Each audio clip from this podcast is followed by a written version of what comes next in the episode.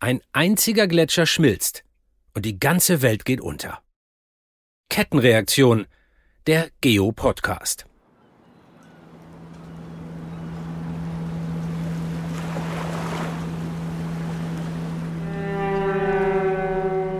Sonntagmorgen halb fünf am Hamburger Fischmarkt. Wo sonst Frühaufsteher und Wachgebliebene an den Fischbuden um die Wette grölen, geht nichts mehr. Land unter. Wellen rollen gegen die Hauswände, zerstörerisch. Immer wieder kommt die Monsterflut, immer öfter. Ganze Stadtteile werden verwüstet und schließlich verschlucken die Wassermassen Hamburg, Bremen, Husum und Oldenburg. Unsere norddeutschen Städte weg, versunken, vernichtet.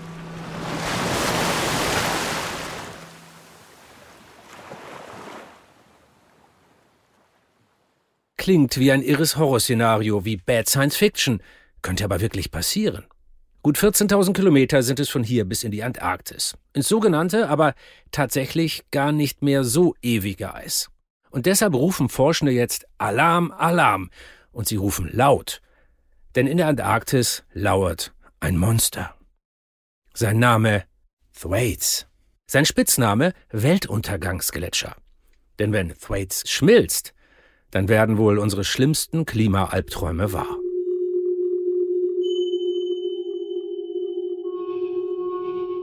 Hallo, ich bin Dirk Steffens, Wissenschaftsjournalist und das hier ist der Geo-Podcast Kettenreaktion. Der heißt so, weil er zeigen will, wie das eine zum anderen führt, weil in der Natur eben alles irgendwie mit allem zusammenhängt. Die Kettenreaktion. Heute, was passiert, wenn der Thwaites-Gletscher schmilzt?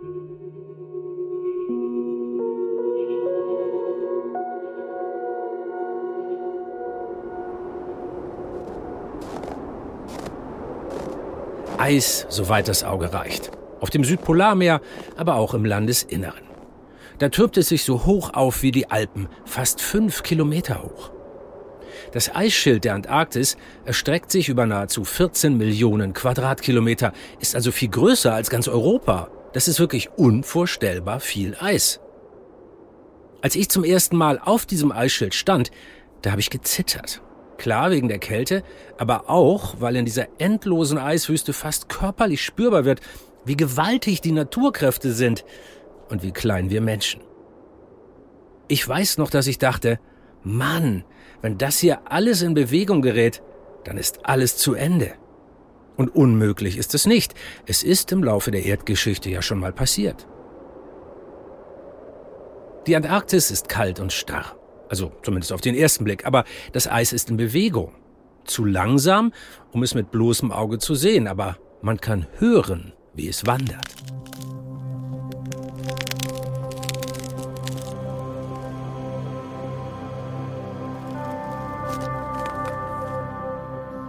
Dieses Geräusch kenne ich gut von vielen Expeditionen. Gletscher fließen weil sich Schnee, der in Gletschergebieten fällt, durch sein Eigengewicht erst zu Firn und dann zu Eis verdichtet. Das neue Eis drückt dann das alte Eis zur Seite. Das ist ungefähr so wie bei einem zähen Kuchenteig, den man in die Mitte einer Backform gießt. Der Druck des wachsenden Teigberges in der Mitte, der schiebt den äußeren Teig immer weiter raus bis an den Rand der Backform. Das Antarktiseis fließt jetzt natürlich nicht gegen den Rand, ist ja keine Backform, sondern ins Meer. Und da bricht dann die Spitze des Eisflusses ab. Der Gletscher kalbt. Über Jahrtausende ist unten ungefähr so viel Eis abgebrochen, wie oben nachgewachsen ist. Ein halbwegs stabiles Gleichgewicht also. Bis der Klimawandel alles durcheinander gebracht hat. Und jetzt schrumpfen die Gletscher, und zwar immer schneller. Mittlerweile verliert die Antarktis pro Jahr so ungefähr 150 Milliarden Tonnen Eis. Bei solchen Zahlen, ihr kennt das, bemühen Journalisten und Journalistinnen ja oft Vergleiche, weil sie meinen, wir könnten uns das dann besser vorstellen. Also, hier ein Vergleich. Das ist so viel wie ungefähr 15 Millionen Eiffeltürme. Tja, könnt ihr euch das jetzt besser vorstellen? Natürlich nicht. Niemand kann das. Aber ich versuch's mal mit einer Eigenberechnung. Würde man das Eis, das die Antarktis pro Jahr verliert, in einen Güterzug verladen, also einen ganz normalen Güterzug, dann würde der von hier nicht nur einmal bis zum Mond reichen, sondern 130 Mal. Denn dieser Güterzug, der wäre 50 Millionen Kilometer lang. Das ist wirklich viel Eis. Aber, hm, tja, also unvorstellbar ist mein Vergleich eigentlich auch. Also lassen wir das doch einfach mit den Vergleichen und teilen unserem Verstand jetzt einfach mal klipp und klar mit. Da verschwindet verdammt viel Eis, da unten am Südpol. Sehr viel. Und zurzeit schmilzt besonders viel in der Westantarktis beim Thwaites-Gletscher. Der Thwaites-Gletscher ist ein bisschen das Sorgenkind der Wissenschaft, weil der eine Schwachstelle in der Westantarktis bildet. Das sagt Olaf Eisen, Professor für Glaziologie am Alfred Wegener Institut. Der Thwaites-Gletscher, benannt nach dem US-amerikanischen Geowissenschaftler Frederick T. Thwaites, der ist ungefähr so groß wie Großbritannien, noch zum Vergleich, aber hey, egal. Denn dass dieser Gletscher so schnell schmilzt, das ist auf jeden Fall eine schlechte Nachricht. Egal womit man ihn vergleicht. Das ist sogar eine sehr schlechte Nachricht. Genau da, wo er das Meer erreicht, ist der Thwaites ziemlich breit. Es gibt also sehr viel Gletschereis, das direkt mit dem Meerwasser in Berührung kommt. Und das ist Kettenreaktion Teil 1. Wir Menschen produzieren Treibhausgase. Die führen dazu, dass sich die Atmosphäre und die Ozeane aufheizen. Und jetzt trifft Thwaites eben auf Wasser, das wärmer ist als früher. Und deshalb schmilzt er schneller. Bisher wurde der Thwaites an der Küste gebremst vom sogenannten Schelfeis, also diesem dicken Eisrand, der vor der Küste permanent auf dem Meer schwimmt. Wegen der Meereserwärmung schmilzt jetzt aber auch dieses Schelfeis, also das ist ungefähr so, als würde man sein Auto im Leerlauf am Abhang parken und dann den Bremsklotz wegziehen. Es geht abwärts. Und zwar immer schneller. Und das ist jetzt das zweite Glied in der Weltuntergangskettenreaktion. Wärmere Ozeane schrumpfen das Schelfeis, dadurch fließt der Gletscher schneller und dann schrumpft auch er. Was den Thwaites zudem anfällig macht, er ist wegen der Form des Gesteins, auf dem er sitzt, hinten dick und vorne dünn. Und deshalb schieben vom Landesinneren vom dicken Ende außergewöhnlich viel Eismasse nach. Und das beschleunigt den Prozess noch weiter. Und weil hier zum Pech auch noch das Unglück kommt, die Landmasse, auf der Thwaites hockt, die liegt meist unter dem Meeresspiegel. Das erwärmte Meerwasser kann sich also an der Küste, am unteren Teil des Gletschers, zwischen Eis und Fels kann es sich reinschmelzen und von da dann unter dem Gletscher ganz weit landeinwärts fließen. Und dadurch verliert Thwaites buchstäblich seine Bodenhaftung. Und dann schmilzt und rutscht er noch schneller.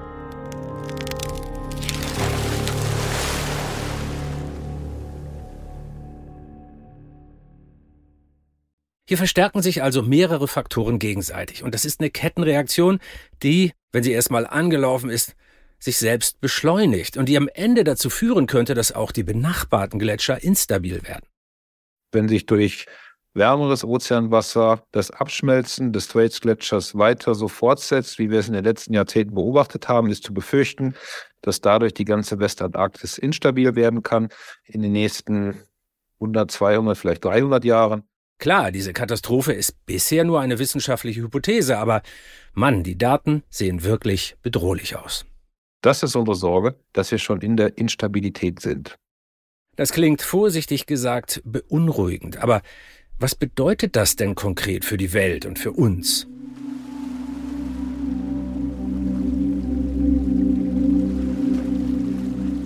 Wenn die antarktischen Gletscher schmelzen, dann fließt sehr viel kaltes Süßwasser ins wärmere Salzwasser der Ozeane.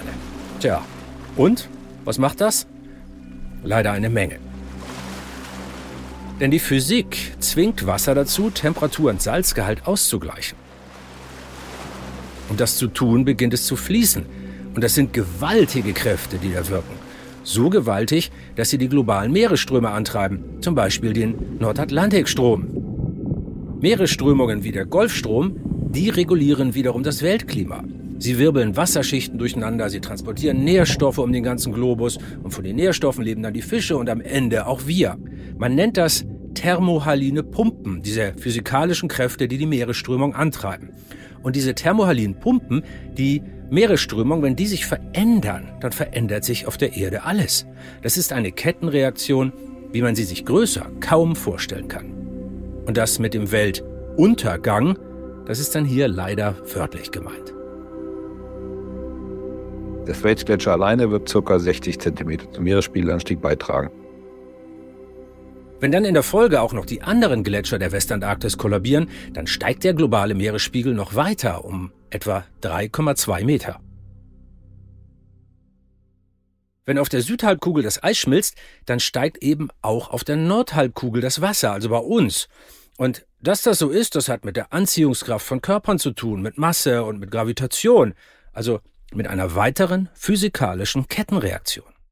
Je mehr Masse ich in der Antarktis im Eis gebunden habe, desto größer ist die Anziehungskraft der Antarktis.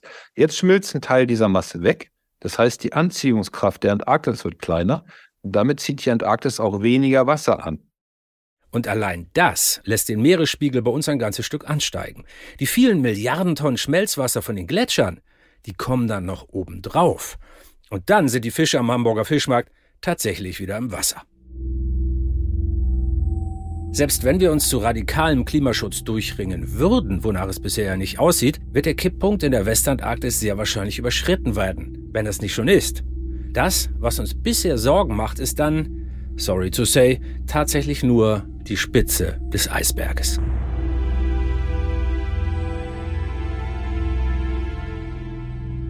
Wenn die Ostantarktis anfängt, dann reden wir über 5, 10, 15 Meter Meeresspiegelanstieg. Nicht bis 2100, aber vielleicht in den nächsten 500 bis 1000 Jahren. Was jetzt für uns, äh, vor allem auch für die Politik mit einer, äh, einem Zeithorizont von vier Jahren, fünf Jahren in der Regel, völlig egal ist. Für die Zivilisation als solches wird das massiv sein.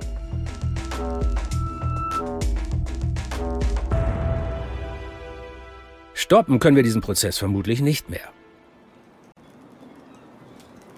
das, was wir jetzt an Treibhausgasen bereits in der Atmosphäre haben, das äh, reicht jetzt schon dazu aus, dass der Meeresspiegel noch über viele Jahrhunderte und auch darüber hinaus noch weiter ansteigt. Sagt Insa Meinke. Sie leitet das Norddeutsche Küsten- und Klimabüro am Helmholtz-Zentrum Herion. Hier in Geesthacht sammeln sie in ihr Team Daten über die deutschen Küsten. Also über Veränderungen beim Meeresspiegel, bei Niederschlagsmengen und Sturmfluten und sowas. Denn auch da sind die Folgen der Klimakrise bereits zu erkennen. Heute schon.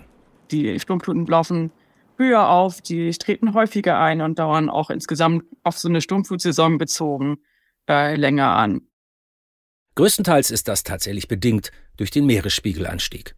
Also wenn wir jetzt zum Beispiel die, diese Sturmflut von 1962 nehmen, die ja vielen einfach deshalb im Kopf ist, auch wenn sie sie nicht wirklich selbst miterlebt haben, weil da sehr viele Menschen auch gestorben sind, dann würde so eine Sturmflut allein jetzt durch den Meeresspiegelanstieg äh, 10 bis 15 Zentimeter Höhe auflaufen, allein deshalb. Bislang ist der Pegel an den deutschen Küsten ungefähr um so viel gestiegen wie im globalen Durchschnitt, also um etwa 20 Zentimeter.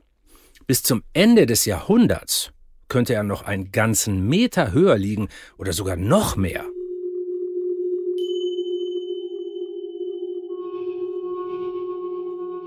Okay, aber zum Glück sind wir nicht wehrlos. Wir können eine Menge tun. Wir können Fluttore vor Abwasserkanälen installieren, damit die Wassermassen nicht in die Städte drücken. Wir können Häuser auf Warften bauen, auf Erdhügeln. Wir können Flutschutzmauern bauen, speziell konstruierte Klimadeiche und Pufferzonen, in denen Fluten auslaufen können. Wir können den Klimawandel bremsen. Wir können unsere Emissionen reduzieren. Und vielleicht, wer weiß, wenn sich die Technologie weiterentwickelt, können wir irgendwann sogar in großem Maßstab CO2 wieder aus der Atmosphäre rausziehen, also Geoengineering betreiben ich sehe überhaupt nicht, dass wir in den nächsten Jahrzehnten hier alle sozusagen untergehen, sondern äh, ähm, wir haben auch sehr viele Möglichkeiten und wir müssen auf jeden Fall reagieren. Das ist ganz klar. Wenn wir schnell und entschlossen reagieren, dann können wir unsere Küsten und Städte also behalten, zumindest noch eine ganze Weile lang. Der Weltuntergangsgletscher ist noch nicht geschmolzen. Wir haben noch etwas Zeit. Und auch wenn wir die Klimakrise nicht wegzaubern können, wir können sie abmildern. Und das ist ja immerhin auch schon mal was. Das war die Kettenreaktion, der Podcast von Geo. Ich bin Dirk Steffens. Tschüss und nicht vergessen, Optimismus ist die einzige Möglichkeit.